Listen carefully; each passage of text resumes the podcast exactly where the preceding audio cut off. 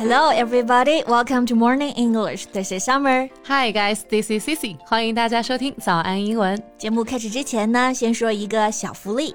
每周三，我们都给大家免费送纸质版的英文原版书、英文原版杂志和早安周边。大家微信搜索“早安英文”，私信回复“抽奖”两个字，就可以参加我们的抽奖福利啦。是的，这些奖品呢都是我们老师为大家精心挑选的，非常适合学习英语的学习材料，而且你花钱也很难买到。坚持读完一本原版书、杂志，或用好我们的周边，你的英语水平一定会再上一个台阶的。快去公众号抽奖吧，祝大家好运！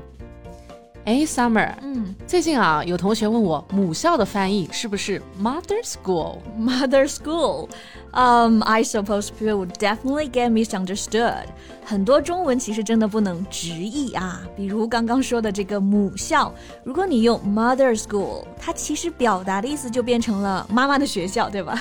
对。And that's clearly a very different thing. 所以呢，不是说一看到母这个字啊，就得用到 mother 这个词。嗯，比如还有母语啊、母公司啊这些带母字的翻译啊，都特别容易踩雷。I think maybe we could make a topic about it. 对，今天和大家来聊一聊，到底母校、母语、母公司这些词的英文怎么来说呢？Let's find out in today's podcast together.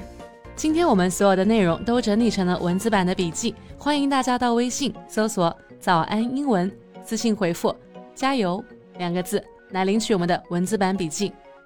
那就从我们刚刚说到的这个开始吧。嗯，母校呢，说 mother school 是会让人误会成你妈妈的学校。那正确的表达呢，应该是 “arma mother”。这个搭配中呢，两个单词啊，都来自拉丁语当中。A L M A 在拉丁语当中呢是滋养、养育的意思，mater。M A T E R，在拉丁语当中呢，表示的是母亲。嗯，相当博学了啊。So alma mater means mother who fosters or nourishes。本身这个词呢，意思是抚育或滋养，或者是养育孩子的母亲啊。但是这里呢，还可以用来指母校。对，那其实想想也很形象啊。我们在学校的学习，不就刚好挺像在接受学校母亲的教育滋养吗？也就是这样引申出来了母校的意思吧。哇，一下子感觉对这个母校就感情就变了啊。所以，比如我们举个例子说，对母校有深厚的感情，we can say we all have fond feelings for alma mater。Yes, that's true. And for me, I still have affection for my old school. 那除了 alma mater 之外呢，我们也可以使用这个更简单的表达 old school，它也可以用来表达母校。对，没错，old school 就是这个 old。This one is also pretty common，大家可以大胆用起来啊。那其实母校这个词呢，它本身就是中文里比较正式的一种说法。 那其实美国人在表达母校的时候呢，还有一种非常简单的方法，直接说 I graduated from graduate。G R A D U A T E 就是毕业的那个动词啊，所以我从这个学校毕业，其实也就是说我的母校是这所学校。Yes, okay, so let's take a quick review. 母校呢，我们可以说 alma mater, old school, and we can also use a sentence I graduated from. Yep. OK，母校没问题了。接着来看下一个，就是母语这个词用英文怎么说呢？那大家如果第一反应是直译，你就会说成 mother language。但其实啊，这个表达，嗯，will make you sound like a foreigner，就不地道，几乎没有人这么来说。OK，so let's see what phrases can we use here. Okay, so the first one would be native language. Native, N-A-T-I-V-E. 本土的、当地的意思。嗯，So native language means the language you spoke when you first learned to speak。出生呢，学习的第一种语言，那不就是母语吗？是的。Or we can use this one, first language, meaning the language that you first learn as a child. 这个 first language 也是非常简单，也很形象啊，和这个 native language 是一个意思。 Like our first language is Chinese. Yes，那有同学就说，哎，都没有用到 mother 这个单词吗？嗯，那确实是还有一种表达 mother tongue，tongue，t o n g u e。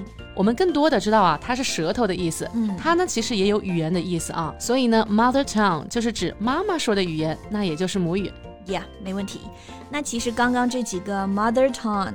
Native language、first language 都可以表示母语的意思。那我们来讲讲，其实像这个 native language 和 mother tongue 还是有细微的区别，对吧？对的，我们通过一个例子来说一下吧。嗯，比如说啊，呃，像 Alice，她小时候就从中国移民去了美国，之后呢，工作、学习啊，使用的都是英语，英语比中文都要说得好。So for this circumstance, we can say English is Alice's native language, Chinese is her mother tongue. 对。所以这个 native language 指的是你用的最多的、最好的那个母语，mother tongue 指的是和爸爸妈妈学习的语言，但是不一定会常用啊。当然，这主要是移民的同学可以注意一下。对大多数人来说呢，这两个语言都是同一种语言，所以呢，这个 native language 和 mother tongue 都是可以的。是的，So for me, my native language is Chinese, or my mother tongue is Chinese. Both are okay, right? Yeah, exactly. Okay, so much for the mother tongue. Now let's get to the last one. 最后呢，我们再来说一个有趣的啊，就是母公司。母公司，估计小伙伴们的中式翻译应该又要上线了，翻译成 mother company。 你这么说就加强大家对错误翻译的印象了啊！No no no，那母公司呢？正确的英文表达我们用到 parent 父母亲的这个单词，so we say parent company or parent firm. So it means a company that controls a smaller company or organization. Yes, for example, the parent company has eight subsidiary companies. 那比如说啊，这家母公司有八个子公司，我们用英文就可以像刚刚这么说。对。 而且刚刚这个句子特别好，因为还提到了子公司啊。那么这个子公司说法呢，也不是 son company，而是我们刚刚提到这个单词 subsidiary subsidiary company s u b s i d i a r y 这个单词呢，意思是附带的、附属的。嗯，那我们其实还经常会听到啊，就是说一个公司它在不同的城市呢有分公司，嗯，分公司的表达呢是 branch company。B R A N C H branch，也就是分支的意思。比如说呀，我们有个好消息。早安马上要在新加坡开分公司了，我们就可以说 Good news, Morning English is going to have a branch company in Singapore. Yeah，是的啊。然后呢，我们决定下个月 C C 老师就要被派到分公司去工作了。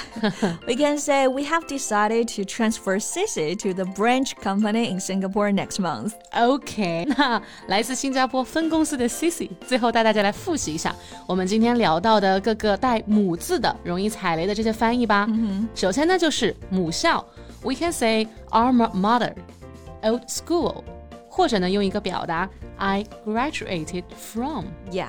The second one, 母语, we can say first language, native language, and mother tongue. Okay, at last, 母公司, parent company, 子公司, subsidiary company, 分公司, branch company. 没错，干货满满啊！